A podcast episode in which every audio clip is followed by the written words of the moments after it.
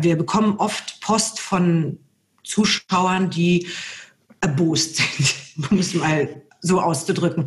Und bekamen wir in einem ganz speziellen Fall Post von einem Zuschauer, und regte sich also furchtbar auf über eine äh, Synchronisation eines Films namens äh, Arkansas. Und ähm, wir sind dann, haben ein bisschen recherchiert und alle Kommentare unterhalb dieses Films, die waren so unglaublich schlecht. Also, dass man gesagt, das kann ja gar nicht sein. Wie schlecht ist denn diese Synchro? Gab es aber nur zu leihen oder zu kaufen auf dem Streamingdienst. Dann haben wir das Geld in die Hand genommen. Ähm, einer von uns und hat sich das angeschaut und hat wirklich gesagt, das kann man nicht glauben. Also das ist wirklich, also sowas hätte er noch nicht erlebt. Schenk mir noch eine. Kleiner Alarm mal vorne dran. Eine ganz runde noch. Vorne war ein Geräusch. Noch ein bisschen unsauber. Rhythmisch ein bisschen schneller. Eine noch für den Sohn abgeschwommen. Vordere Teil ein kleines bisschen ruhiger. Einen Schub. Hart, hart, hart viel. Hart 4, der Synchronsprecher-Podcast mit Bene Gutjahr und Jacqueline Bell. Bitte Hart 4, aber weich rein. Danke. Bei uns äh, bei Hart 4 ist die große Katrin Fröhlich. Hi. Hi, grüße euch. Sehr schön, dass ich hier sein darf. Danke für die Einladung. In Potsdam und nicht in Berlin wurden wir gerade schon korrigiert. Und du bist in den Regen gekommen, ne? Warst gerade mit deinem Hund noch draußen. Genau, ich war mit meinem Hund im Wald und es sollte eigentlich nicht regnen, aber wie es immer so ist jetzt diese Tage, bin ich natürlich volle Kanne kurz in eine, in eine kurze Husche gekommen, wie wir so schön sagen. Aber alles gut, Regen macht schön. ich sehe halt nur deshalb auf dem Kopf so aus, aber egal. In dem Podcast völlig wurscht. Und äh, immer so Eben. schönes Wetter wie in Bayern kann man eben nicht haben. Das geht nur. Ja, obwohl, ihr hattet ja ziemlich lange ziemlich übles Wetter, ne? Also ihr hattet ja so sommermäßig, war, war ja richtig Käse, oder? Ja, der ganze, ich glaube, der ganze Juni und Juli war irgendwie, es waren immer mal so ein, zwei Tage mit dabei, aber es war schon echt, äh, ja, so richtig Sommer war nicht, könnte jetzt losgehen. Ich hätte- der kommt jetzt wahrscheinlich, dank dem Also Klimawandel. wir sind in unserer Hart 4 Sommerpause nicht braun geworden, aber das macht nichts. Katrin, wo Ja. erwischen wir dich? Also klar, bei dir in der Küche, aber was machst du gerade? Schreibst du gerade irgendwo an einem Film, an einer Serie oder sprichst du gerade? Was machst du? Tatsächlich be äh, begebe ich mich gerade in eine kleine Pause, auf die ich mich sehr, sehr freue, weil ich sehr, sehr viel jetzt in letzter Zeit gearbeitet habe und ähm, habe aus diesem Grund auch dann sehr viele Sachen abgesagt, weil es mir sonst einfach alles zu viel geworden wäre, weil ich auch mit diesem, diesem Tempo und dieser Geschwindigkeit, was da gerade herrscht in der Branche, irgendwie meine Probleme habe. Und dann habe ich ganz viel abgesagt und ähm, ja, und jetzt sitze ich so da und denke, gut, jetzt habe ich erstmal frei, aber ich genieße das sehr, muss ich sagen. Und ähm, ja, freue mich jetzt einfach, dass ich mal ganz kurz so eine Pause habe. Obwohl ich sehr schöne Sachen gemacht habe in der Vergangenheit. Ich habe ähm, Regie gemacht ähm, bei einem ganz, ganz tollen Film, dann bei dem schlechtesten Weihnachtsfilm aller Zeiten, wobei viele sagen, es gibt noch schlechtere Weihnachtsfilme. Aber das möchte ich eigentlich, wenn ich ehrlich bin, nur noch machen. Ich möchte nur noch ganz schlechte Weihnachtsfilme machen oder Haifilme oder Krokodilfilme. Also irgendwas, wo ein ganz großes, unecht aussehendes Wesen jugendliche Menschen umbringt und einer bleibt am Ende übrig. Also diese ganz schlechten Filme ähm, möchte ich eigentlich nur noch machen, muss ich ganz ehrlich sagen. Da kannst du machen, was du willst, kannst dir deine Besetzung aussuchen, holst dir gute Leute, hast Spaß im Studio und hast irgendwie nicht mehr so diesen, manch, diesen manchmal ja herrschenden Stress bei diesen sehr großen Produktionen. Ja, das wollte ich gerade fragen, weil du jetzt eben auch meintest, du, du willst so ein bisschen mehr abgeben, weil dir einfach alles ein bisschen zu schnell geworden ist. Was meinst du genau damit? Na, ich meine den, den Druck der, der Auftraggeber einfach, der an die Firmen weitergegeben wird. Und den finde ich gerade sehr, äh, ähm, also der besorgt mich und bekümmert mich, weil es einfach für die Qualität nicht förderlich ist. Es ist, wir kriegen genügend Synchronisation irgendwie mit auf den Streamingdiensten im Besonderen. Ähm, wo es mir die Schuhe auszieht teilweise. Ähm, aber wie soll's gut gemacht werden, wenn keine Zeit gegeben wird. Ja. Und das ist ähm, und das finde ich sehr fragwürdig gerade und ähm, alle drehen irgendwie am Rad. Die Firmen haben eigentlich nicht genügend Aufnahmeleiter, haben nicht genügend Autoren, nicht genügend Regisseure, ähm, die sowas dann eben mit einem guten fundierten Wissen bearbeiten könnten. Also kommt gerade irgendwie, so habe ich das Gefühl, Kreti und Pleti hinten rein. Hauptsache, es wird schnell fertig gemacht. Und ähm, das ist nicht das, ähm, also so wie ich das kenne und wie ich arbeiten möchte, das ist einfach nur noch schnell, schnell, fertig, egal wie es wird am Ende. Egal wer es spricht, Hauptsache es macht irgendeiner fertig. Das, damit habe ich gerade so mein Problem. Ganz viele Fans, die uns jetzt zuhören, die wissen ja vielleicht auch gar nicht, wie es abläuft. Das ist ein unglaublicher Druck da. Das Material kommt immer später und es ist aber trotzdem, der Abgabetermin steht trotzdem, der verschiebt sich nie Ja. nach hinten. Ja? Und dann muss irgendwie alles reingequetscht werden. Genau. Und man fragt sich, warum eigentlich die Auftraggeber das, also warum das so ist, weil sie wissen ja nun seit Jahren, wie es oder was es bedeutet, eine gute Synchronisation zu machen. Ähm, du brauchst erstmal eine, einen guten Rohrübersetzer, dann brauchst du einen sehr, sehr guten Dialogbuchautoren. Ähm, die Besetzung, äh, Regie, alles, das sowas braucht einfach Zeit. So, das, das schön zu machen, das erarbeiten zu können, das braucht Zeit. Und äh, die hast du heute ja kaum noch wirklich, also bei, klar gibt es auch immer noch Projekte, ne? aber es werden, werden weniger. Und das ähm, finde ich schade. Und was kann man da tun, also aus unserer Branche heraus, dass die Leute das mal irgendwann kapieren, dass das so nicht weitergeht? Ja, das ist, ähm, also es gibt so, so, ein paar Firmen, die noch, sage ich mal, die, die Fahne hochhalten und die sagen, stopp, das geht einfach nicht. Ähm, aber es werden immer weniger, weil die natürlich dann von den anderen Firmen einfach überboten werden oder irgendeine andere Firma macht es immer. Es müsste eine viel größere Solidarität auch unter den Firmen geben, dass die einfach auch sagen, ähm, wir können das nicht schaffen und das darf auch so nicht mehr sein. Die, also die, die Synchronproduzenten müssten eigentlich schon sagen, es ist nicht schaffbar. Es ist, unsere Leute gehen auf dem Zahnfleisch. Wir können das in der Zeit nicht machen. Wir wollen das gut machen und dafür brauchen wir so und so viel Zeit. Aber das passiert natürlich nicht, Ja. weil jeder Angst hat, dann irgendwie den Auftrag zu verlieren, weil dann machen es äh, nicht nur irgendwelche angesehenen Synchronfirmen, sondern dann geht's halt in die nächste Schrabbelbude. So nenne ich dann immer die, die auch ihre Berechtigung haben, sage ich jetzt mal, für was auch immer, für diese schlechten Haifilme, die ich gerne machen würde. Aber ähm, ne, also große Kinofilme, große äh, Komödien oder irgend sowas, die müssen schon in gute Hände.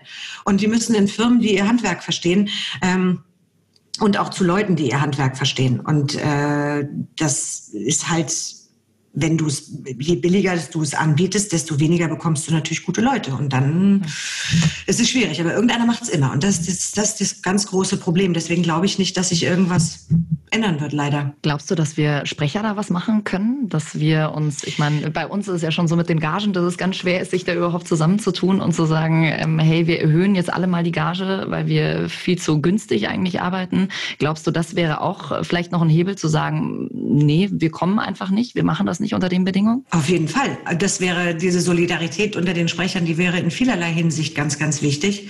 Ähm, und auch schon seit vielen, vielen Jahren ganz, ganz wichtig, denn es geht ja schon seit Jahren stetig bergab. Aber es hat seit Jahren noch nicht funktioniert und vielleicht es fängt jetzt ein neues Zeitalter an und, und alle kommen ein bisschen zu sich und kapieren, was es bedeutet mit den Streamingdiensten. Ne? Ähm, Wichtig ist, auch gerade jetzt, wo natürlich viel über Diversität und Gleichstellung und, und, und gesprochen wird, ist es ganz besonders wichtig, auch dass, sage ich mal, wir Frauen äh, in der Branche gut zusammenhalten. Wir sind halt immer noch so ein bisschen zu bescheiden vielleicht Ja. oder weiß ich nicht, trauen uns nicht so richtig jetzt aufzutreten wie manch männlicher Kollege. Da sind sicherlich nicht alle gleich, aber bei vielen denke ich manchmal, wow, tierische Bugwelle. Geil. Uh, würde ich auch, ich auch gerne gern. mal, ja, würde ich auch gerne mal haben, aber ich krieg das irgendwie nicht hin. Und, ähm, und das, ich glaube, da müssen wir dran arbeiten, dass wir irgendwie auch mal schaffen, mit so einer Bugwelle aufzutreten und dann einfach zu sagen, wir sind es auch wert. Und das hat natürlich auch was mit, ähm, ja, ein bisschen natürlich was mit Anerkennung zu tun. Also es ist ein schwieriges Thema, es ist ein sehr heißes Thema, aber ähm, ich glaube, es ist ganz wichtig, dass das angegangen wird und dass wir äh, uns alle klar sind, dass wir uns selber ins Knie schießen, wenn wir alle immer nur ellenbogenmäßig äh, uns zur Seite schubsen. Definitiv. Ich glaube, das ist ja nicht nur in unserer Branche so, sondern wenn du zusammenhältst, egal in welcher Branche, dann schaffst du einfach am Ende mehr, als wenn jeder irgendwie Ja. der Einzelkämpfer ist. Na, es ist auch immer wieder das gute alte Beispiel. Ne? Wenn ich jetzt meine Wohnung streichen lassen möchte und ich gehe jetzt zu dem besten Maler hier in Potsdam, ja, und dann sage ich, ich möchte, dass Sie meine Wohnung streichen, aber übermorgen.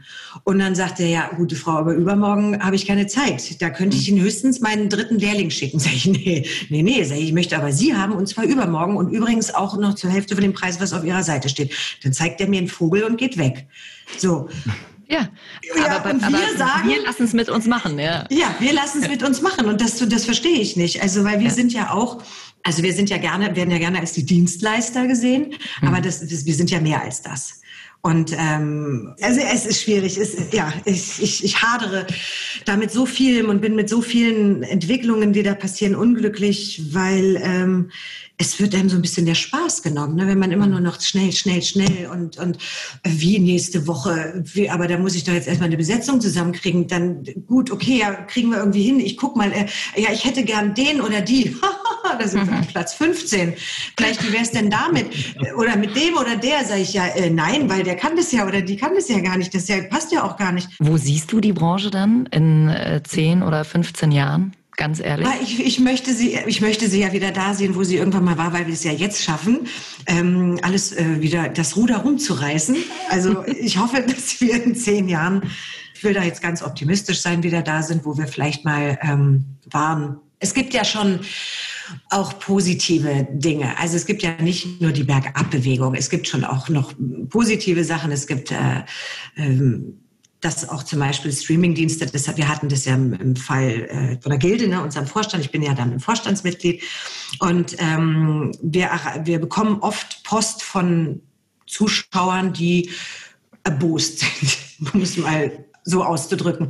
Und die wissen auch, dass wir jetzt nicht dafür verantwortlich sind, aber die wissen nicht, an wen sie sich sonst wenden sollen, weil ähm, wenn sie sich irgendwo jetzt an, an irgendwie einen der Streamingdienste wenden, kriegen sie nicht unbedingt Antwort. Also bekamen wir in einem ganz speziellen Fall Post von einem Zuschauer und wir fühlten uns aber trotzdem so schuldig, weil wir, weil wir ja einfach unsere Branche vertreten, dass wir gesagt haben, wir müssen mal rausfinden, was da passiert ist.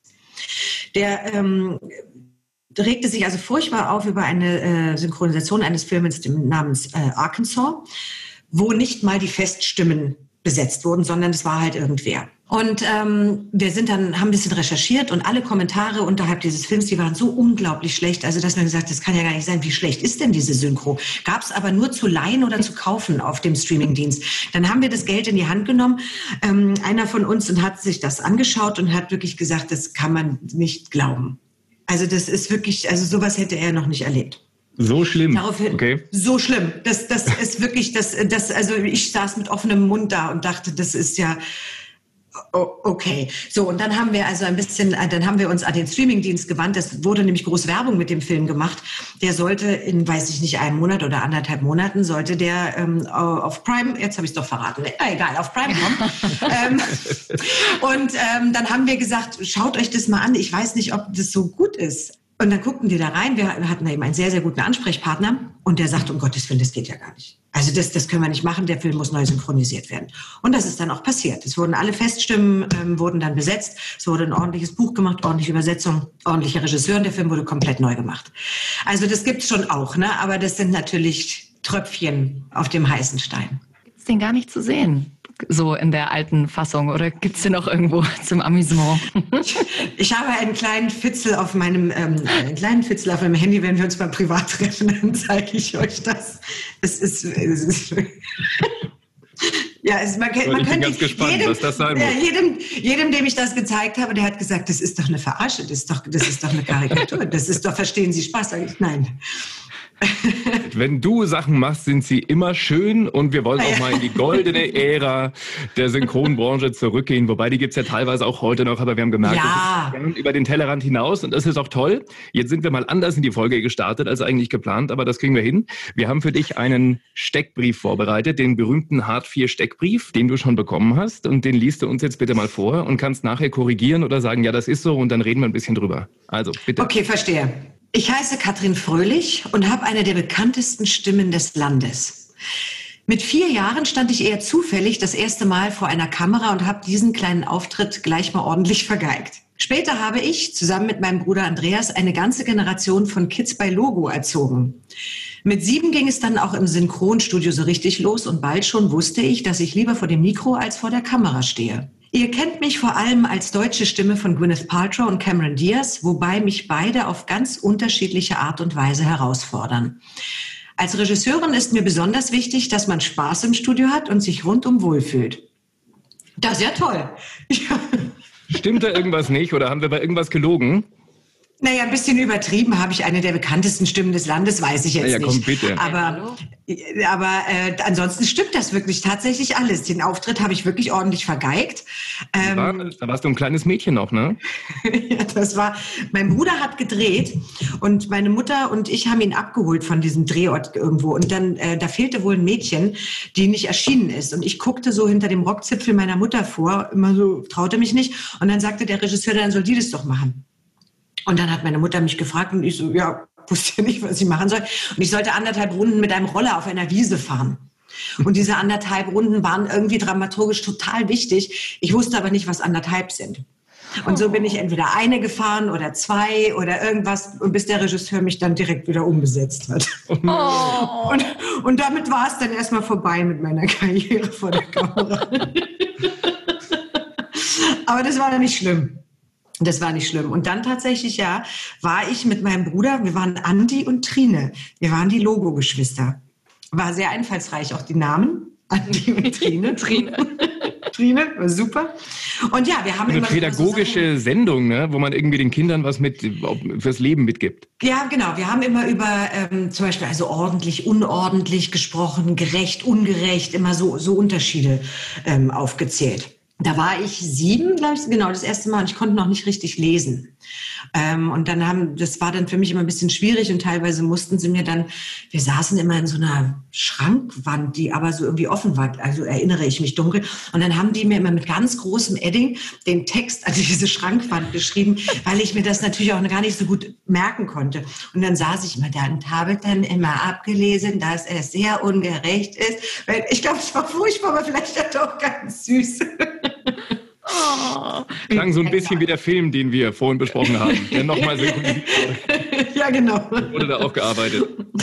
ja, wahrscheinlich. Nein, da wurde eher so gearbeitet. Gedrückt, da wurde gedrückt. Sehr gut. Ja, furchtbar. Wie war das dann- damals? Hat dir das hat dir Spaß gemacht, so als Kind damals? Ja, total. Das ist ja total, Total.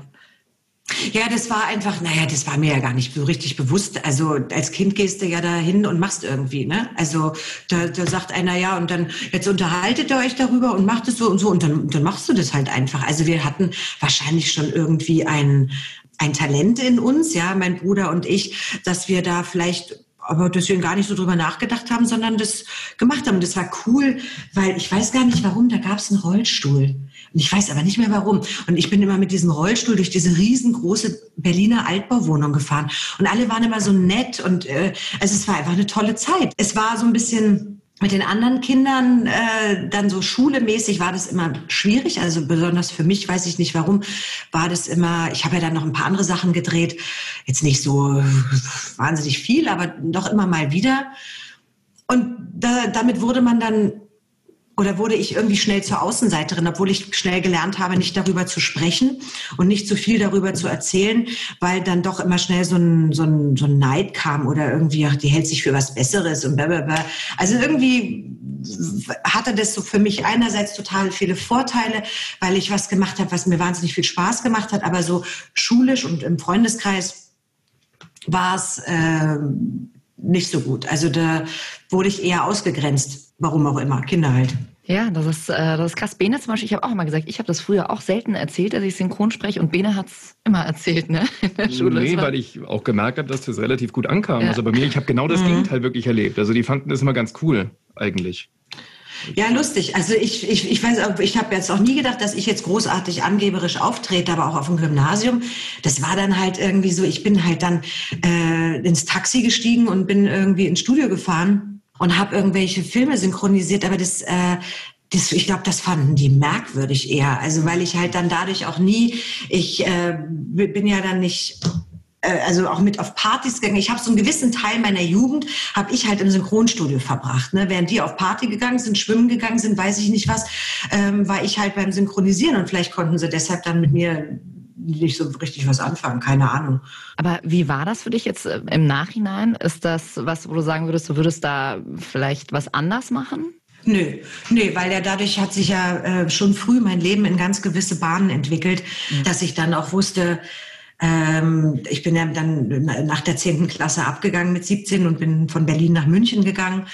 Ähm, weil ich genau eine, ganz genaue Vorstellung hatte dann von dem, was ich wollte und ähm, habe ja wahnsinnig viel erlebt und habe ja mit Menschen zusammengearbeitet, dass äh, dass ein heute, also oder mich heute noch mit äh, so einer Art Ehrfurcht erfüllt, mit welchen Leuten ich vom Mikro stand. Ne?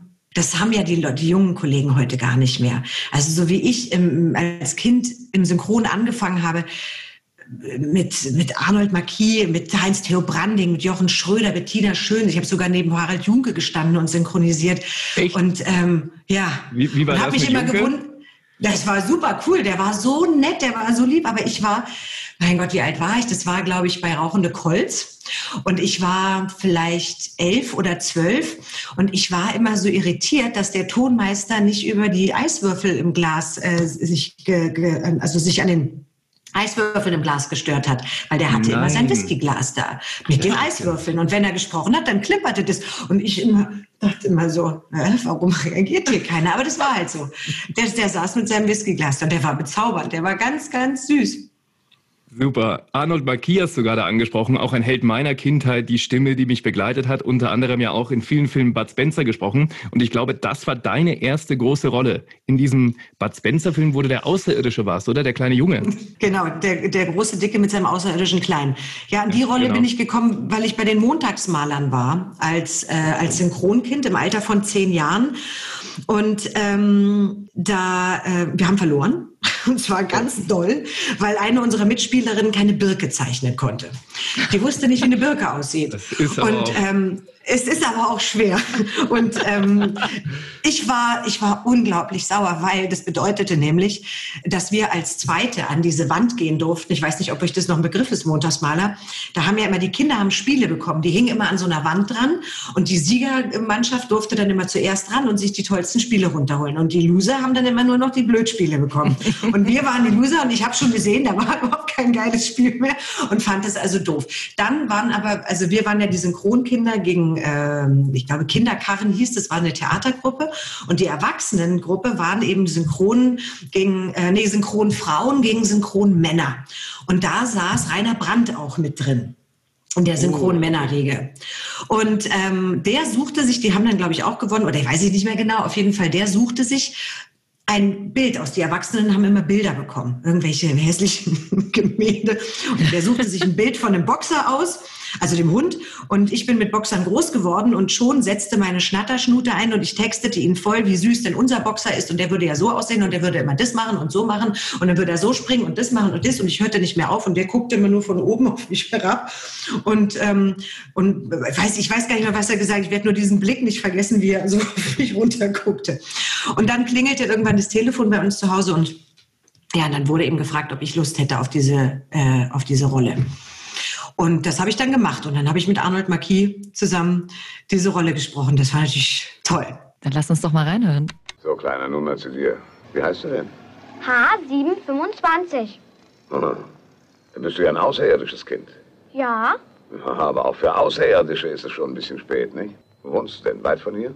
Nein. Ungefähr nur drei Lichtjahre von hier entfernt. Was war das eben? Drei was? Warst du nie in der Schule? Weißt du nicht, was Lichtjahre sind? Dann kommst du demnach als Sonderbeauftragter runtergeschwirrt zur Erde. Ganz und gar nicht. Ich bin rein aus Versehen hier. Ich habe in der Transmissionskapsel unseres Raumschiffes gespielt. Und mit einmal war ich hier. Ich habe sicherlich die falsche Taste gedrückt. Na schön, Johnny. Mein Name ist doch nicht Johnny. Wie heißt du denn nun? Na, H725. Du solltest mal deinen Computer untersuchen lassen. Super. Wie süß. Oh Gott, das habe ich ja ewig nicht gehört. Oh Gott, ja. Aber auch Super. immer noch Und einen auch so ein leichten leichter, Berliner. leichten Berliner Lichtjahre halt. Und so. Ja, genau. Ja, das waren tolle Zeiten. Also ich, das äh, werde ich nie vergessen. Und deswegen also zu deiner Frage, ob ich irgendwas bereue, gar nichts. Wirklich ähm, gar nichts. Ich finde alles irgendwie super. Mega. Ja, es ist ja nur so, weil du eben vorhin meintest, so Kinder, die einen ausschließen, das ist ja schon ein unangenehmes Gefühl. Und dann denkt man sich, glaube ich, also weiß ich nicht, würde ich jetzt denken, dass man dann vielleicht auch manchmal sagt, oh Mann, dieses äh, scheiß Synchron und eigentlich mag ich es ja, aber ähm, ich werde irgendwie deshalb ausgeschlossen. Das ist ja auch irgendwie kein gutes Gefühl. Nee, ich, ich habe mich damit irgendwie so arrangiert, glaube ich, so ein bisschen. Also ich hatte schon Freunde. Es war jetzt nicht so, dass ich jetzt irgendwie immer total einsam mit dem Gesicht an die Eiche gelehnt auf dem Schulhof stand. äh, also ich hatte schon auch Freunde. Aber es war, ja, ja, die. Birke, genau. Nein, es, ich habe mich damit so irgendwie arrangiert und das Gute war, ich habe ja auch Geld verdient ähm, und äh, ich habe mir dann, äh, wie alt war ich? 14 habe ich mir mein Pferd gekauft. So einen ollen Polo-Klepper, den keiner mehr haben wollte, den ich vorher zwei Jahre auch ähm, gepflegt hatte und ähm, die, die verschwand dann plötzlich über Nacht und dann habe ich die wiedergefunden. Also es war so ein ty- typisches Mädchen-Pferdedrama in, in Live erlebt und die habe ich dann ähm, diesen Leuten abgekauft und dann hatte ich mein Pferd und äh, das fand ich eigentlich am allertollsten, weil ich bin dann vom, vom Synchron bin, hat, hat mich das Taxi am Stall rausgelassen, dann bin ich zu meinem Pferd, bin geritten durch den Wald und dann von da mit dem Bus wieder nach Hause und war irgendwie das glücklichste Kind. Also Super. Und alle, die dich nicht mochten, so macht's gut, Idioten. Ich gehe zu meinem Pferd. Was Ja, habt ihr genau. davon? ja genau, ihr Lutscher. Sehr gut. Ja, nein, das Was- ist alles okay. Katrin, warum bist du nach München gekommen? Ähm, äh, aus ähm, ein bisschen privaten Gründen, aber auch, weil äh, ich irgendwie dachte, ja, ähm, ja, ich, ich werde jetzt eine ganz riesengroße bekannte Schauspielerin. Ich gehe da auf die Schauspielschule und äh, ich werde ein riesen mega Monsterstar. Also das war mir eigentlich ziemlich klar. Und ähm, naja, die Ernüchterung folgte dann bald.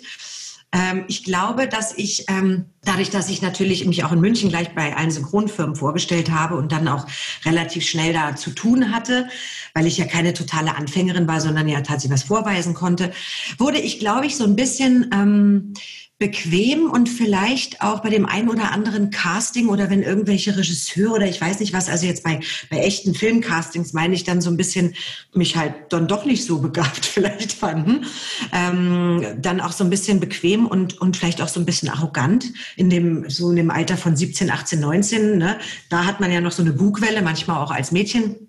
Und ich glaube, dass mir dann, dadurch, dass ich auch zu tun hatte und dass ich Geld verdient habe, mir die Notwendigkeit fehlte, wirklich richtig Klinken putzen zu gehen und wirklich richtig mich auf die Hinterbeine zu stellen, um als Schauspielerin zu arbeiten und Geld zu verdienen.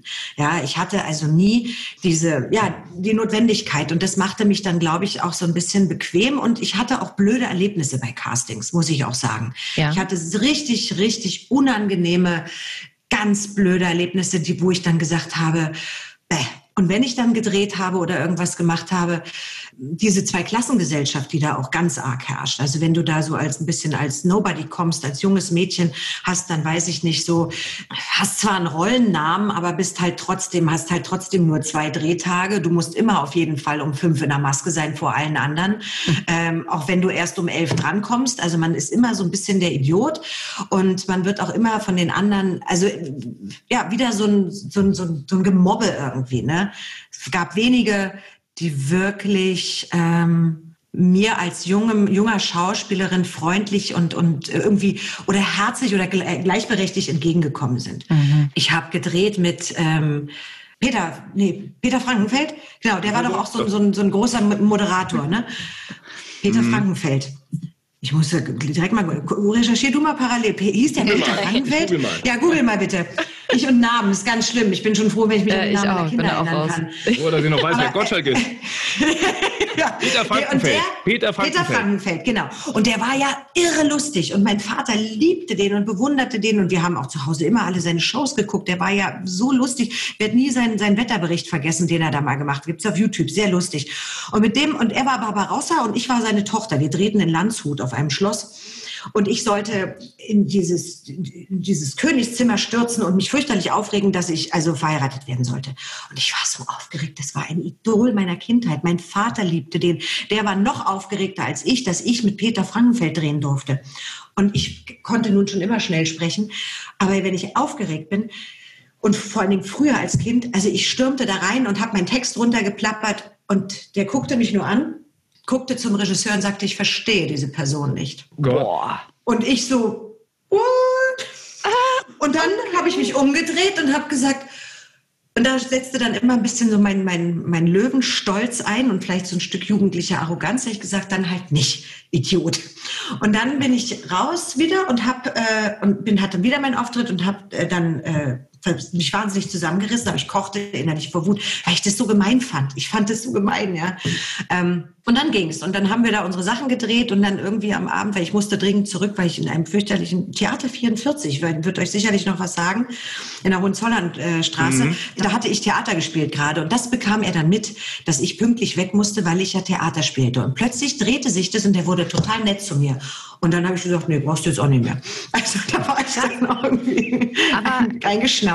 Aber mega cool, dass du auch in so einer Situation ihm das dann hingehauen hast. Weil ich glaube, ganz viele würden in so einer Situation eben so äh, mit Ehrfurcht, oh, oh Gott, Hilfe, ähm, der, der große, große, tolle Schauspieler, dass man den Leuten das dann auch spiegelt, dass das eigentlich gerade nicht in Ordnung ist, was sie da abziehen. Ich glaube, das war aber manchmal eher mein Problem, als dass es ein Vorteil war. Ich glaube, dass ich, ich toll. Das, ja, im Nachhinein finde ich es auch toll, aber ich habe dann, also ich weiß nicht, ob es gut für meine Karriere war.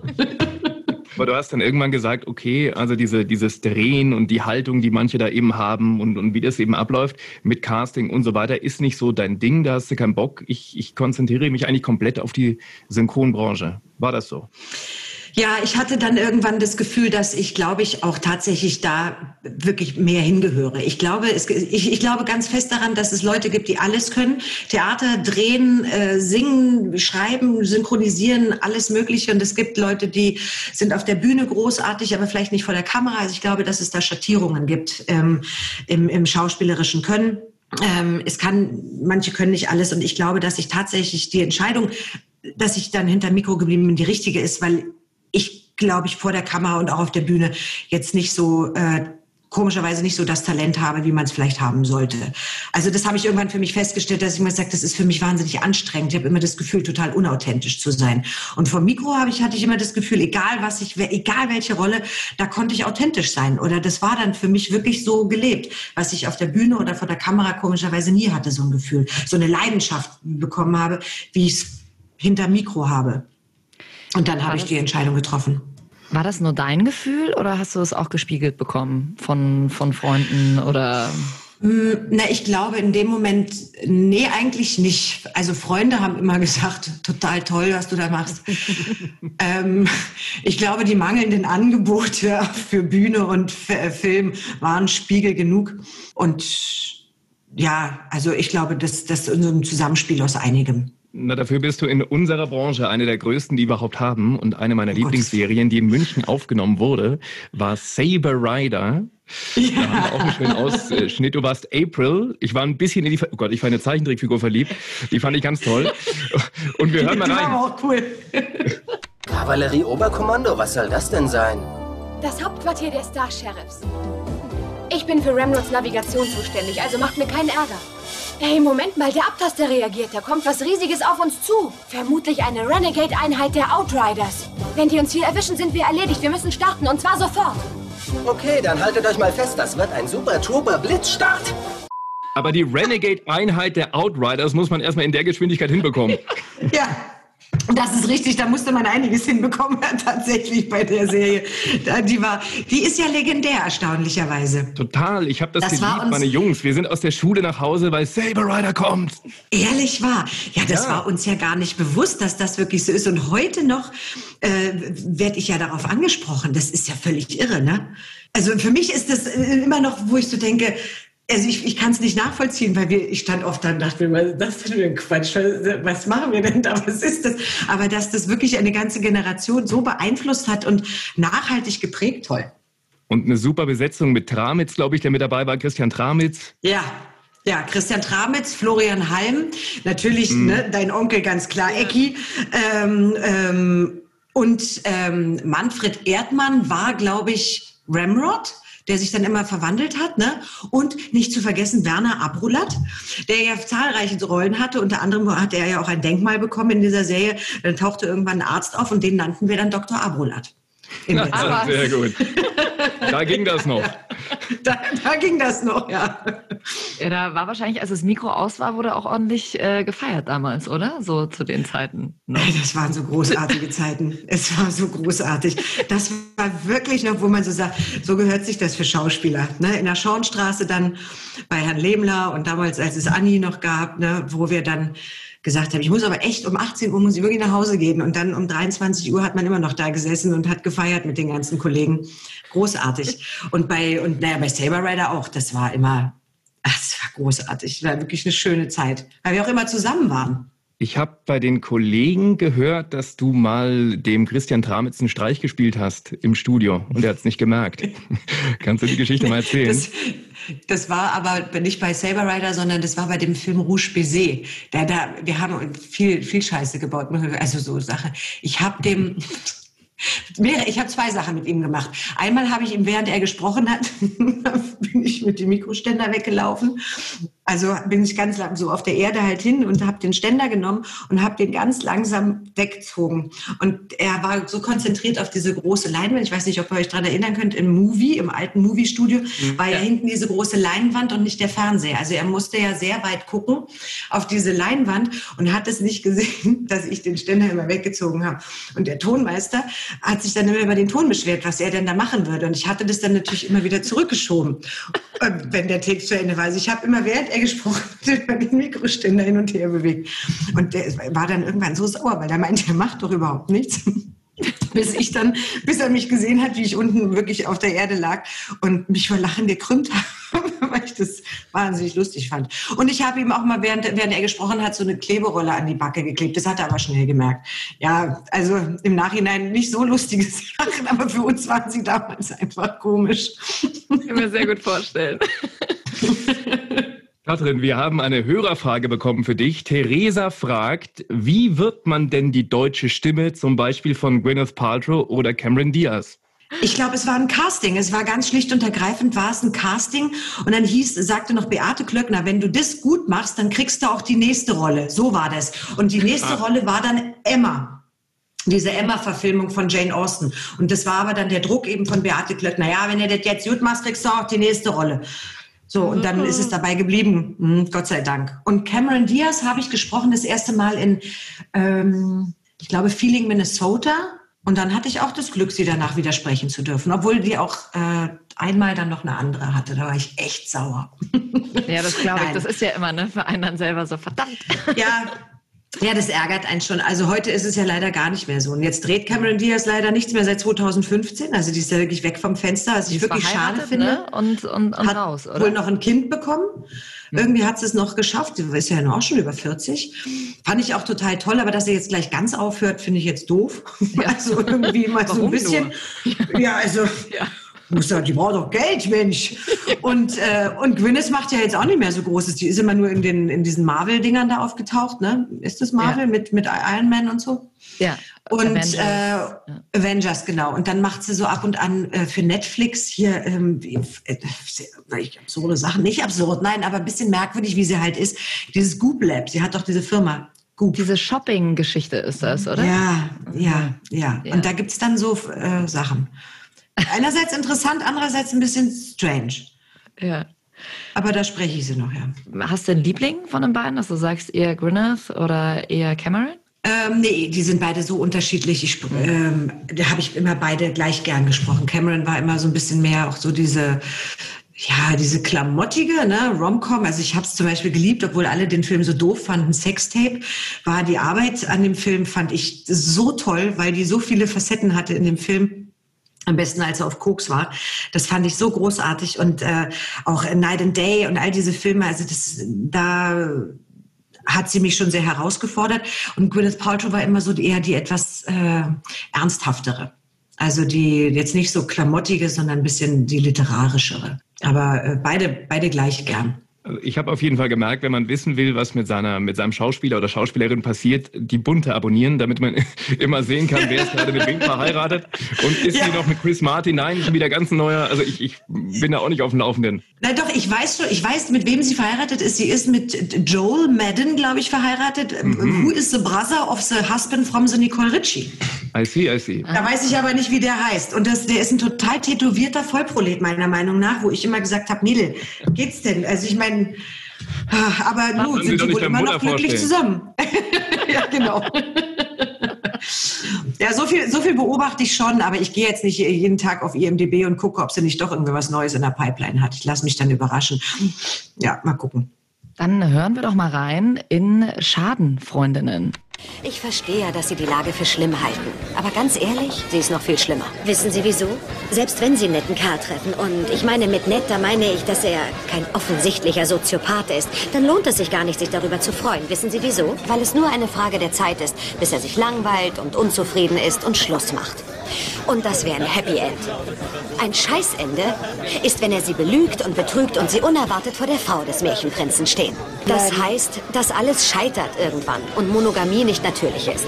Wenn sie damit leben können, so wie die Franzosen, dann rühren sie sich nicht vom Fleck. Aber wenn nicht, dann schlage ich vor, sie machen einen Schlachtplan und verlassen ihn.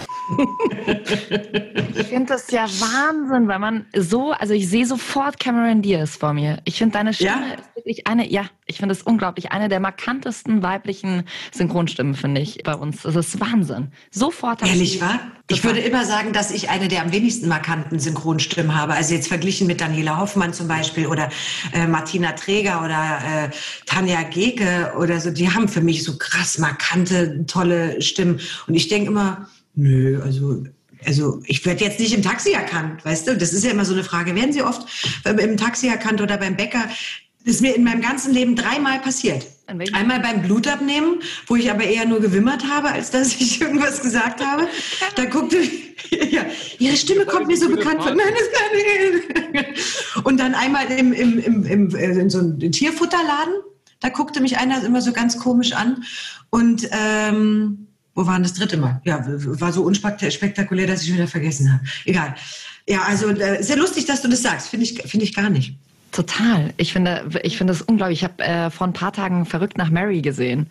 Ja. Da dachte ich mir auch wieder sofort, ah ja, krass. Es ist einfach, die spielt schon auch lustige Filme, finde ich. Die hat auch ganz schlimme Filme gemacht. Aber ähm, also der schlimmste aller aller Zeiten, den sie gemacht hat, ich habe ihr trotzdem die Treue gehalten, war super süß und super sexy. Also was für, ich weiß nicht, also was war warum. Ich, ich, ich weiß nicht, was sie da geritten hat. Der war wirklich und auch hier Drei Engel für Charlie war jetzt auch semi, ne? Also da war sie ja auch eher doof. Ja. Aber den kennst Also du vom nicht. Typ her. Das ist ja ein Riesenfilm. Ja, aber was sie da spielt, ist doch furchtbar. Also die spielt ja wirklich so, so dumm. Äh, Aber gut, es ist ein wahnsinnig, wahnsinnig erfolgreicher Film, aber sie hat auch wirklich tolle Filme gemacht. Hier in The, The Counselor zum Beispiel mit Javier Bardem, da spielt die, so habe ich die noch nie gesehen. Fantastisch. Also ja, ich vermisse sie. Der Film Schwer verliebt, den haben bestimmt auch ganz viele äh, gesehen. Den fand ich ja irgendwie süß, ne? Wo sie Ja, diese, diese äh, festere Frau oder dicke Frau äh, gespielt hat und er hat sie immer dünn gesehen. Und dann kam doch immer diese Situation, dass sie gesagt hat, hey, willst du mich jetzt eigentlich verarschen? Also er fand sie wahnsinnig toll, ne? Und sie konnte ja. Eigentlich eine tolle, also auch eine, eine, eine, eine tolle Idee, ne? Dass Ja. eben nicht die, nicht die Äußerlichkeit äh, zählt, sondern er sich wirklich in ihr Inneres verliebt. Ja, stimmt. Den hatte ich ganz vergessen. Ja. Lass uns mal ranhören. Hal, tu mir einen Gefallen und hör auf zu behaupten, dass ich hübsch wäre oder dass ich nicht fett bin, okay? Das ist mir verdammt unangenehm. Okay, kriegst du etwa nicht gern Komplimente? Hör zu. Ich weiß genau, was ich bin und was ich nicht bin. Ich bin diejenige, die, die immer gute Noten kriegt und, und eine Menge Spaß versteht. Und ich bin diejenige, die eine Menge sehr guter Bekannter hat, aber keinen festen Freund. Ich bin keine Schönheit, okay? Und ich werde auch niemals eine sein. Und damit habe ich mich abgefunden. Verstehst du? Aber wenn du jetzt dauernd irgendwelche Sachen sagst, die nicht wahr sind, dann ist das wirklich nicht nett. Wow, Rosemary. Ich krieg ja langsam Angst. Ich mag dich unheimlich gern, aber ich habe den Verdacht, dass du ein bisschen verrückt bist, wenn du ernsthaft glaubst, dass du nicht hübsch bist.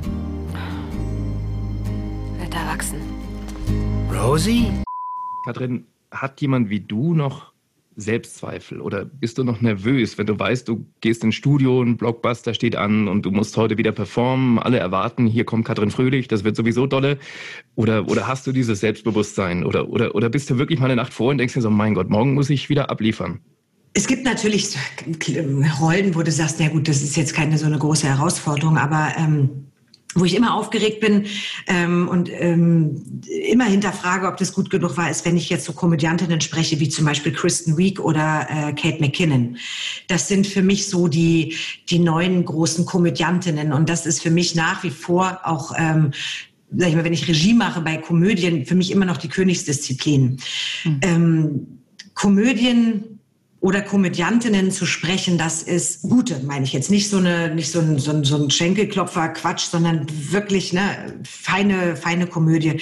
Das fordert mich immer wieder heraus. Das versuche ich dann immer wieder genauso hinzukriegen, wie die das machen. Und da zweifle ich dann schon ähm, manchmal, ob ich das ähm, dann gut hinkriegen werde. Wenn ich den Film vorher sehe zum Beispiel, dann denke ich mir, oh Gott, dass es eben kein Klischee wird, dass es nicht irgendwie ähm, zu drüber ist oder zu wenig oder dass ich genau diesen einen Bogen nicht treffe. Das habe ich auf jeden Fall, ähm, weil ich das so sehr liebe.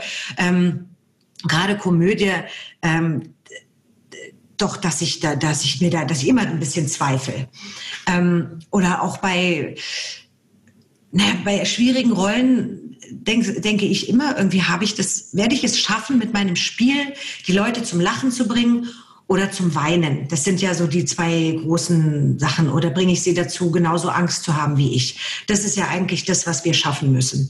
Dass wir, wenn die Leute im Kino sitzen, dass sie vergessen, dass es synchronisiert ist und dass es von uns so gut ähm, gespielt wird, dass sie eben lachen, weinen, Angst haben. Und ähm, das ähm, frage ich mich, hinterfrage ich mich immer. Auch wenn ich Regie mache, da zweifle ich immer wahnsinnig, ob das gut genug ist, was ich dann da ähm, ja letzt, ja, weil ich immer, ähm, in der Regie ist mein Problem immer, dass ich ganz oft da sitze und ich genaue Vorstellungen natürlich habe, als manchmal als Sprecherin, da weiß, weiß ich ganz genau, ich höre da was und ich weiß genau, so würde ich es jetzt machen.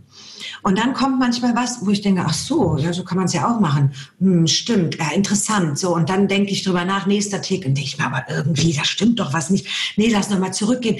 Und da bin ich immer am Zweifel, ob ich wirklich letztendlich dem Original als, als Regisseurin dann genug ähm, Aufmerksamkeit gegeben habe, ist, habe ich wirklich auf alles geachtet? War ich immer aufmerksam genug? Ist mir alles aufgefallen, was eventuell im Text ein Fehler war? habe ich Betonungsfehler durchgehen lassen? Immer, bin ich immer aufgeregt. Also änderst du wahrscheinlich dann auch viel im Studio, wenn du die Bücher nicht selbst geschrieben hast, oder? Bist nicht so jemand, der sagt, so, das ist jetzt von der Redaktion abgenommen, äh, nee. das lassen wir jetzt einfach so, weil das ist äh, nicht mehr mein Job. nee, nee, um Gottes Willen. Also das, das mache ich nur, wenn ich, wenn ich spreche und ich merke, dass einfach kein Wert gelegt wurde auf gute Dialogbücher, dann ändere ich inzwischen als Sprecherin gar nichts mehr. Mhm. Aber wenn ich in der, äh, in der Regie bin ähm, und ein Kollege für mich das Buch geschrieben hat, dann finde ich das großartig, weil ich hasse Schreiben. Ich bin so langsam, weil ich jedes Wort hinterfrage und ich mir denke, ist ein Yes im Original wirklich ein Ja oder ist es nicht vielleicht ein Doch? Man weiß es nicht genau. Und da denke ich immer sehr lange drüber nach und deswegen brauche ich zu lange. Aber ich, ähm, ich, ich ändere dann viel, wenn ich merke, da stimmt was nicht oder das ist nicht hundertprozentig dem Original ähm, gezollt. Ist ganz oft dieses Gefühl, ne, dass man dann hat, dass man mhm. sagt, irgendwie so würden sich die Leute jetzt aber nicht unterhalten. Irgendwas stimmt dann ja. nicht, ne? Ja. ja, das ist so die, das ist das, das, das, Ding mit dem, wenn die im Englischen No antworten und bei uns würden wir aber immer sagen, äh, ja schon, aber. Und im Englischen ist es immer No but und wir sagen immer ja schon. Und das ist ganz oft der Fehler. Ähm, ich kriege das jetzt gerade nicht so äh, genau hin, aber ihr wisst, was ich meine, ne? dass ja. diese ähm, und das sind ganz oft massive Fehler. Ganz, ganz winzig klein, machen aber viel aus. Katrin, wir wollen dein Gedächtnis ein bisschen überprüfen. Wir spielen jetzt unser Synchronquiz hier bei Hart 4. Ja. Und ähm, werden dir jetzt mal eine Aussage vorlesen, die du schon mal. Nee, wie war das? Jacques, erklärst du. Also du bekommst zwei Sätze von uns und einen davon hast du tatsächlich schon mal im Studio gesagt. Du musst dich entscheiden, welcher es ist und dann gibt es danach die Auflösung, okay? Das hab ich gesagt? Das total verrückte Synchronquiz. Hast du einmal gesagt, und wie schmeckt mein kleiner C so? Oder hast du gesagt, und wie schmeckt mein Magen so? Und wie schmeckt mein Magen so? Ich weiß nicht in welchem Film, aber irgendeiner, da hat mich einer äh, ganz arg geküsst. Oh, ich glaube, es war verrückt nach Mary und der Typ äh, mit äh, hier Dings, äh, nee, wie heißt er? Ähm, ich komme auf den Namen komme ich jetzt nicht, aber der hat sie ganz, ganz schlimm geküsst. Okay, wir hören rein.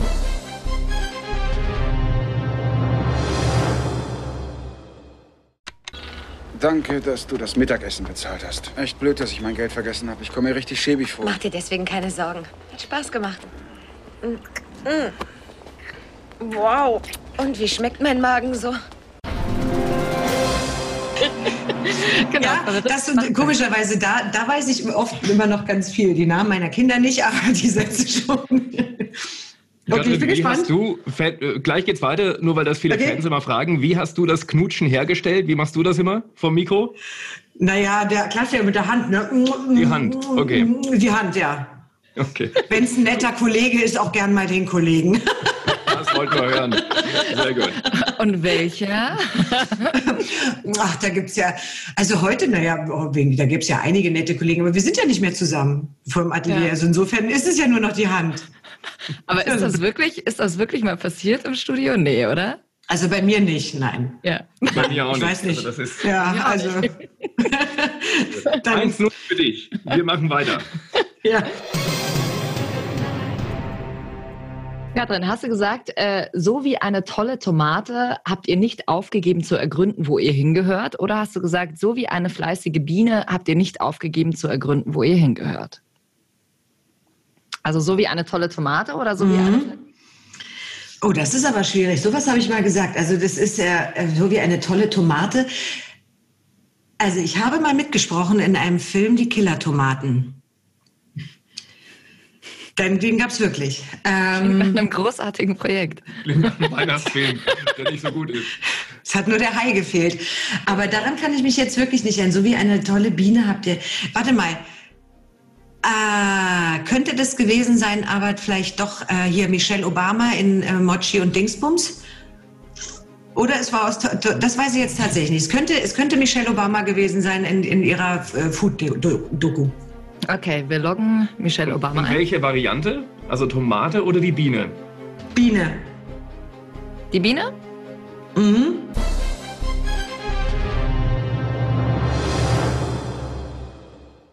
Es ist mir eine ganz besondere Ehre, euch beiden jetzt etwas zu überreichen.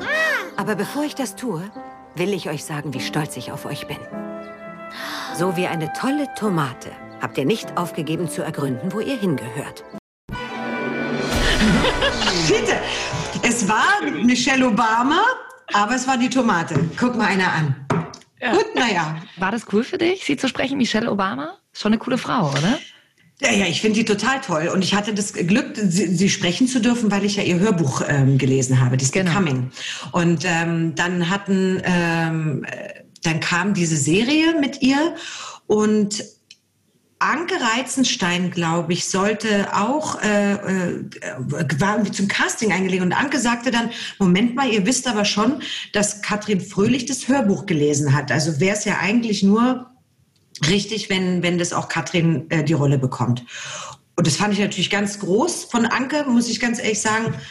Ähm, und ich kam dann aber trotzdem noch zu einem Casting, weil Amerika oder besser gesagt Netflix das dann trotzdem noch äh, äh, abgesegnet haben wollte.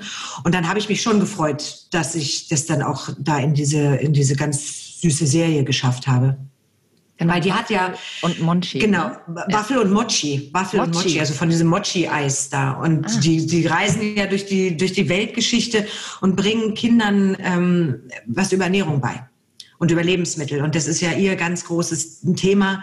Sie hatte ja auch diesen Garten im Weißen Haus und Kinderernährung, bla bla bla. Also schon eine tolle Sache. Okay, also fast richtig. Eineinhalb Punkte. Ja. Finde ich, ne? So, schauen wir mal, äh, ob du die dritte Frage noch richtig beantwortest. Hast du gesagt, du hast mein Herz erobert wie ein Tornado, ein Hurricane und ein Zyklon zusammen? Oder hast du gesagt, du hast meine Mauern eingerissen und deinen Namen in mein Herz geritzt? Ich glaube, das zweite. Du hast meine Mauern. Äh, ich wüsste jetzt aber nicht mehr. Musste auch nicht. Wo das war. Ja, ja, aber ich glaube, es war das zweite. Mhm. Okay, wir hören rein.